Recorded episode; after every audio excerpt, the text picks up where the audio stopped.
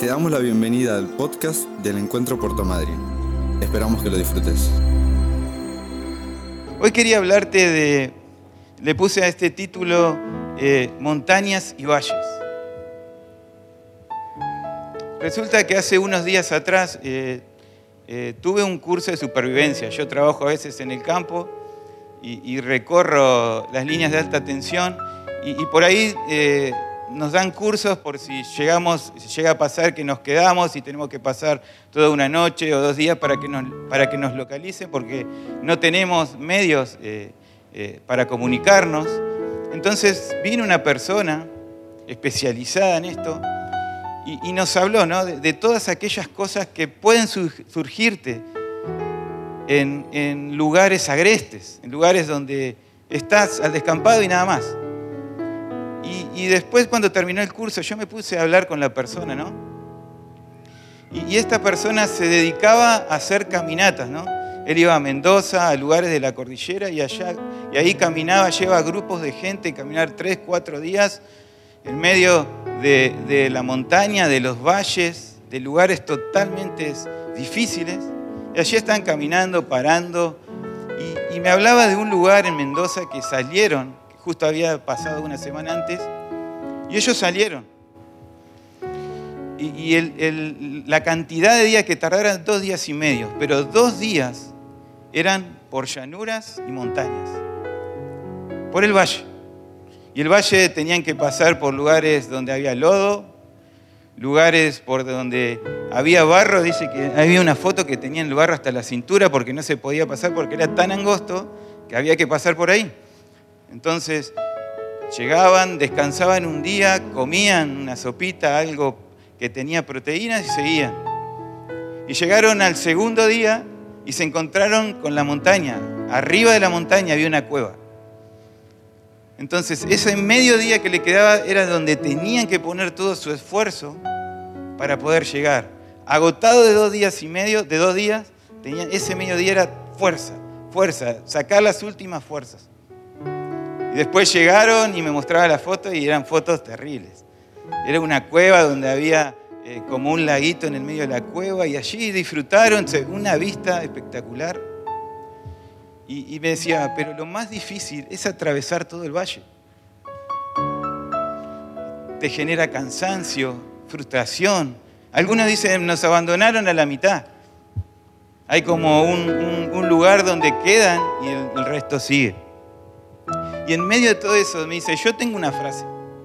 Dice, que es anónima, que, está en los libros de estos que somos medios aventureros. Y dice, cuando todo se sienta como una difícil subida, solo piensa en la vista desde arriba. Cuando todo cuesta, cuando todo está costando para llegar a ese lugar, yo me tengo que ver, yo tengo que ver dónde voy a llegar. Yo tengo que ver la recompensa que voy a tener al final de todo esto. ¿no? Todo este gasto que estoy haciendo, todo este, gasto de energía, que la ropa se rompe, yo quiero llegar al final y ver desde arriba, llegar a esa cueva. Y la Biblia habla muchas veces y en muchos casos de momentos de montañas y valles. Montañas donde vos decís, uy, acá estoy bien, acá, está, acá estoy en el momento pleno, pero hay un momento en el que tenés que descender al valle. Y el valle a veces no es tan divertido ni es tan gozoso, sino que es un momento de preparación donde los ojos de Dios te están preparando, pero vos estás en el medio de ese valle. Y hoy quiero hablarte de esto, de montañas y valles. Vivimos más en los valles que en las montañas. Transitamos más valles que montañas porque estamos en el lugar, vamos arriba de la montaña, pero para llegar ahí necesitamos haber recorrido muchos valles. Los valles son lo que van a sacar de vos tu fe, tu devoción, tu amor, tu entrega. Y quiero leerte una historia que está en Primera de Reyes 20. Primera de Reyes 20 va, va a hablar de dos guerras que hubo en el año. Había un enemigo que se llamaba Benadad, un enemigo que iba en contra de Israel. Y van a tener dos momentos. Este, esta, historia va a tener dos momentos. Un momento de guerra en la montaña y otro en el valle. Y la historia dice que Benadad va hasta arriba de la montaña a pelear contra Samaria, contra el rey de Israel. Y no solamente va solo, sino que lleva 32 naciones. Imagínense la cantidad de gente que había en ese lugar. Y le manda un vocero, le manda una persona al rey que le dice, hoy vine a decirte que vengo a robarte tu oro, tu plata, tus esposas y tus hijos. Un mensaje así nomás, ¿no? El enemigo dice, todo lo que amas, vengo a robártelo. Y aún redobla su apuesta en ese momento y le dice, y aún los siervos que tenés, todas las cosas que tus siervos tienen, también las quiero. Yo me quiero llevar todo. Y allí estaban en la montaña, en Samaria. Y de repente en medio de eso, el profeta de Dios se levanta y le dice en el versículo 13, esto dice el Señor, ¿ves todas estas fuerzas enemigas? Hoy las entregaré en tus manos. Así sabrás que yo soy el Señor. Esa es la palabra de Dios en la montaña, ¿no? Diciendo, salís afuera y mirás ejércitos, carros, caballos, gente que está preparada, naciones, naciones, naciones y naciones en contra tuya. Y vos tenés solamente siete mil soldados. Entonces van a la guerra y Dios cumple su palabra. Ganan le ganan a esas 32 naciones, Dios hace, despliega su poder y ganan. Esta es la primera guerra que es en la montaña, en las alturas. El pueblo empieza a entender que arriba ellos ven una esperanza y un futuro. En medio de esa palabra que Dios le dice, los van a vencer, hay una esperanza y un futuro no los deja eh, diciendo, vamos a perder, aunque en un momento el rey entra en este, este miedo, pero se afianza en esta palabra, yo peleo por ustedes, yo peleo por ustedes. Y el enemigo muchas veces viene con esto, ¿no? Diciendo, hey, viene con cantidad, viene con algo grande, pero hay un Dios que es más grande que el enemigo. Y ese es nuestro Dios. Segundo, este rey, este rey no queda, no queda conforme, este enemigo no queda conforme. Benadán no queda conforme, entonces al otro año vuelve. Pero fíjense lo que va a decir en, en el capítulo 23, que dice, después de la, de la derrota, los oficiales de Benadad le dijeron, los dioses de los israelitas son dioses de las montañas por eso ganaron, pero podemos vencerlo fácilmente en las llanuras. Miren lo que está diciendo, ¿no? El enemigo. Arriba nos ganaron. Los domingos aquí ganamos. Los martes ganamos. Los jueves ganamos. Los sábados en las ciudades ganamos. ¿Y qué pasa cuando tengo que salir de todo esto? Y este era el plan del enemigo, de sacarlo de, su lugar, de llevarlo a la llanura. Y en medio de todo esto, Él vuelve a juntar gente, Él vuelve a, a formar un ejército aún más poderoso. Pero ahora la pelea va a ser abajo, no va a ser en Samaria, sino que va a ser en el valle. Y en medio de todo esto que va a su pueblo y ahí se enfrentan, aparece de vuelta la palabra de Dios. Porque en cada batalla siempre hay una palabra. En cada batalla que vos tengas, Dios siempre te va a hablar para que esa batalla pueda salir ganando. Y en medio de esa batalla, dice en el versículo 28, capítulo 20, versículo 28 de Primera de Reyes, entonces el hombre de Dios fue a ver al rey de Israel y le dijo, esto dice el Señor los arameos han dicho, el Señor es un Dios de las montañas y no de las llanuras. Así que derrotaré a este gran ejército por ti. Entonces sabrás que yo soy el Señor. Que yo soy el Señor. O sea que eh, Dios gana en la montaña y en la llanura. En los valles. En los momentos más difíciles. Él sigue ganando. Él sigue teniendo el control. ¿Y qué pasó? Israel vuelve a ganar. Con siete mil soldados de vuelta dice la palabra que parecía que era una, mancha gigante de enemigos y que Israel eran como puñaditos, dice, si vos te pones a leer el capítulo. De repente ese puñadito gana, porque Dios estaba con ellos. Dios no es un extraño en el valle, Él tiene el control. Dios no es uno que está de visitante que va... No, Dios está en todos lados y su control y su poderío es en toda circunstancia, en todo lugar donde te lo imagines. Él siempre gana.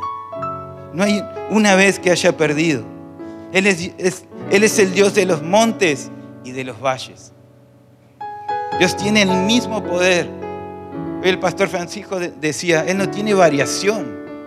Su poder está en la montaña, pero su poder está también en el valle, en la parte llana.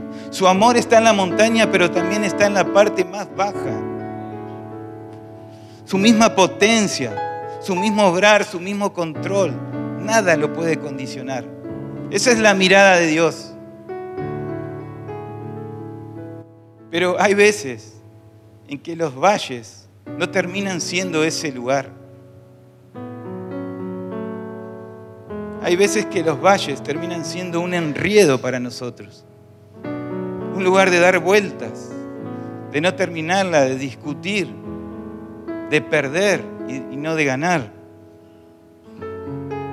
Un lugar de soledad, un lugar de temor. Muchas veces los valles corrompen lo que Dios tiene planeado para mí. Los, valles son lugares donde tu fe va a ser probada, donde va a haber una formación de tu carácter. Y en medio de esto que hablábamos de valles, ¿qué podemos decir de estos? Podemos decir que son parte de nuestra vida. Aún así, cumpliendo la voluntad de Dios, hay momentos en los que transitamos valles. Cuando Josué eh, estaba a punto, que estaba con Moisés, Dios le da la palabra que van a recibir esa tierra prometida. Y en Deuteronomio, Deuteronomio 11:11 le va a decir, mira que esa tierra que te voy a entregar tiene montañas y tiene valles. O sea, vas a tener momentos de gloria, pero vas a tener momentos en que vas a tener que confiar aún más de la cuenta para poder agarrar, para poder asir todo lo que yo te estoy dando. Hay momentos en el que va a ser fácil, pero hay momentos donde vas a necesitar más fe. Me vas a necesitar a mí. En un resumen. Son parte de nuestra vida los valles. Los valles nos suceden a todos. O sea, por ser un hijo de Dios, no te creas que siempre estamos en las alturas. Hay momentos en que tenemos que descender. Nadie está inmune.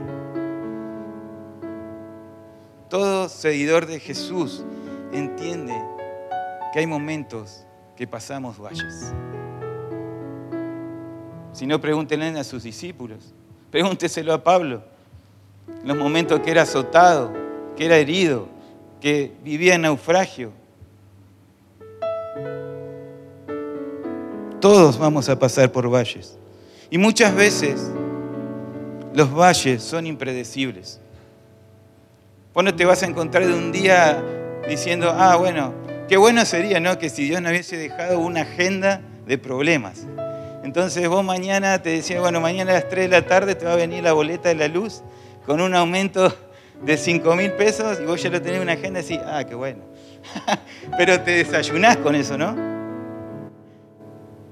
Pero Dios, en vez de dejar una agenda, nos dejó a Jesús para que confiáramos, para que depositáramos toda nuestra fe y nuestra confianza. Y a veces llegan de forma inesperada. Cuando menos te lo imaginás, en el mejor día, que vos estás gozoso, que te levantaste con todas las ganas, leyendo la Biblia, orando, y de repente suena el teléfono y viene la noticia y entras en el valle. Recuerdo que eh, cuando vivíamos eh, con mis padres en Olavarría, eh, habíamos pasado 15 días de vacaciones, habíamos pasado unas vacaciones hermosas en Mar del Plata, y cuando llegamos mi papá abre la puerta y, cada uno ya llegamos el domingo, el lunes había que comenzar con las tareas. Y, papá agarra, levanta el teléfono para llamar a, la empresa diciéndome, ya llegué, pásenme a buscar. Y se encuentra que le dicen, dice, no, eh, tenemos que decirte una mala noticia. Fuiste despedido. No perteneces más a la empresa. Y en ese momento que veníamos gozosos de unas vacaciones tremendas, golpeó. Parecía entrar en un valle Parecían entrar en un lugar que no era el habitual. Y allí fue como una conmoción, pero entendiendo que Dios es soberano sobre toda situación. Y así vienen, ¿no? Los valles, muchas veces impredecibles.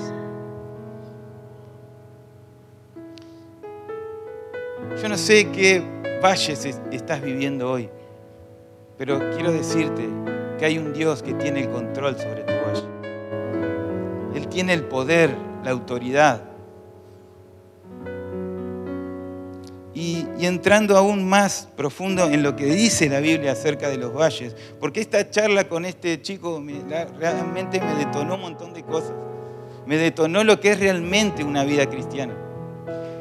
Y, y, cuando empezás a ver la cantidad de valles que hay en la Biblia, yo llegué a 20 valles leyendo. Me llamó la atención dos conocidos, el Valle de Ela, que es el valle donde David y Goliat pelearon, el valle donde hay gigantes, que está en 1 Samuel 17. Después, si querés leerlo, o si ya conoces la historia. Pero es ahí donde él tuvo que enfrentar a alguien más poderoso que él. No tenía capacidad, no tenía la fuerza pero fue su valle, fue su lugar donde tuvo que encomendarse a Dios para poder vencer a esos gigantes. Después encontré otro conocido, el Valle de Escol, donde es el valle, es el lugar donde van estos dos espías y traen el racimo de uva. Es donde se enfrentan a la realidad. Donde se enfrentan a ir a ver una tierra prometida, lo que el Señor les regalaba. Y ese fue el valle donde tuvieron que llevar ese racimo que, ¿se acuerdan que dice que ponían un palo en sus hombros y ahí iba el racimo? Bueno, pero en medio de ese valle, diez vinieron confundidos y dos entendieron el plan. Dos entendieron que había que rendirse y seguir adelante. Y diez no entendieron nada. Ese fue uno de los valles, el Valle Escol. Y hay otro valle que me llamaba mucho la atención, que no es conocido, o si lo, lo has escuchado, es el Valle de Vaca, que está en el Salmo 84 del 5 al 7. Dice, qué alegría para los que reciben sus fuerzas del Señor, los que se proponen caminar hasta Jerusalén. Cuando anden por el valle del llanto, se convertirá en un lugar de manantiales refrescantes. Las lluvias de otoño lo cubrirán de bendiciones. Ellos se harán cada vez más fuertes y cada uno se presentará delante de Dios en Jerusalén. Este era un valle, ¿no? Era, era un desierto, un lugar árido, donde los peregrinos venían para llegar a Jerusalén. Pero atravesar ese desierto, era, dice la traducción en hebreo, era el valle de las lágrimas. ¿Cuántas veces tenemos que atravesar? O estás caminando o estás entrando a este valle. Pero Cuando vos entendés que este valle no es, no es el lugar donde vas a vivir, sino que es transitorio, ahí cambia la cosa. Ahí cambia. La gente en ese valle, en el valle de las lágrimas, está de paso, son peregrinos. Su destino es Jerusalén. Su destino de gloria es Jerusalén, no es quedarse y dar vueltas y ver qué me está pasando, sino que es el lugar donde Dios te está formando para llegar a Jerusalén. Y muchas veces este valle es totalmente doloroso. Otros lo llaman el valle del quebranto. El valle donde ahí están los problemas duros de la vida, las luchas, donde muchas veces el gozo es mínimo. Hay más problemas que gozo. Y a veces te, encontrás que estás caminando, pero en realidad no estás caminando. No sé si alguna vez hay un juego donde vos te atás los cordones de, las dos piernas y vas avanzando pasito, poquito, poquito, centímetros, centímetros. Y a veces ese valle, ese que decís, estoy siempre en el mismo lugar, pero cuando entendés y das la autoridad a Dios en ese valle, quizás estás avanzando centímetro a centímetro, pero no te estás quedando quieto. Estás teniendo un movimiento, un movimiento, un movimiento. Ese valle no es tu lugar, tu destino es Jerusalén. Los que pasan por ese valle deciden escoger a Dios, buscar a Dios, avanzar con el poder de su fuerza. Dice, ellos se harán cada vez más fuertes, irán de poder en poder. El valle de la lágrima no es tu lugar, no es tu habitación. Es el lugar que Dios está preparando para un crecimiento de tu fe, de tu carácter, de tu amor, para que puedas pasarlo y llegar a Jerusalén, al gran destino de gloria. Dice, este valle de vacas se convierte en manantiales de bendición y manantiales refrescantes. Yo no sé hoy si estás atravesando esto, si estás mirando la arena, si estás mirando esto que está todo seco, todo muerto. Pero Dios te dice, al final hay vida. Al final hay vida. Vos necesitas mi fuerza para atravesar este valle de lágrimas aunque estés centímetro a centímetro, pero su amor se mostrará centímetro a centímetro, su poder se mostrará en ese valle. Tenés que rendirte, de ser estas personas que entendían que escoger a Dios, buscar a Dios en este valle, es la mejor decisión para llegar a, un destino de gloria. Último valle que quiero nombrarte Salmo 23, 4, súper conocido. Aun cuando yo pase por el valle más oscuro, no temeré, porque tú estás a mi lado. Tu vara y tu callado me protegen y me confortan. Oh, hay valles oscuros que no vas a poder esquivarlo ni vas a poder hacer un puente. Pero sí lo vas a tener que enfrentar Las sombras solo dan miedo, no pueden lastimarte. En medio de ese valle, Dios está al control también. En medio de esos momentos oscuros donde decís, ¿para dónde voy? Vos cuando pasás un túnel y, entras en la parte ya casi la mitad, todo se oscurece, pero al final ves la luz. Y la luz vence a la sombra. La luz es un reflejo de la sombra.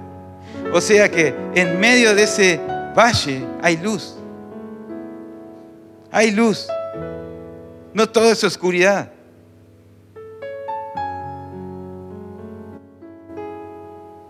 Debemos meter a este Dios en medio de mi valle oscuro.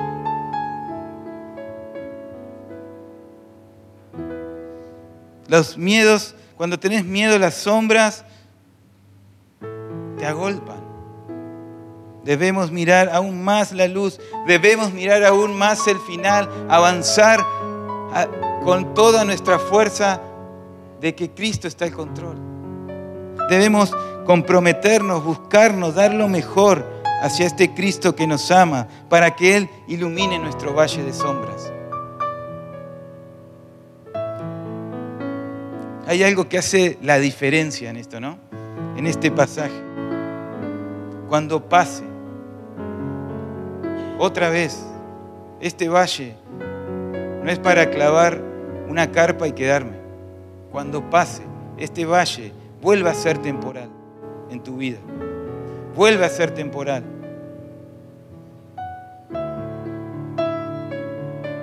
Tu vara y tu callado. En este valle Dios está con vos. Este tú significa algo tan íntimo, ¿no? Diciendo, el Dios de los cielos, sino tú. Tú vas a estar conmigo, tu vara y tu callado me ayudarán a pasar este valle. En la vida nuestra, la diferencia la hace la presencia del pastor. En todos los valles que estés atravesando de tu vida, que quizás son difíciles, yo no sé si hoy vos estás entrando, saliendo o estás en la mitad de un valle, pero quiero decirte que necesitamos la presencia del buen pastor en cada valle. Porque ahí tenemos paz, tenemos amor, tenemos poder y por sobre todas las cosas, Él está con nosotros.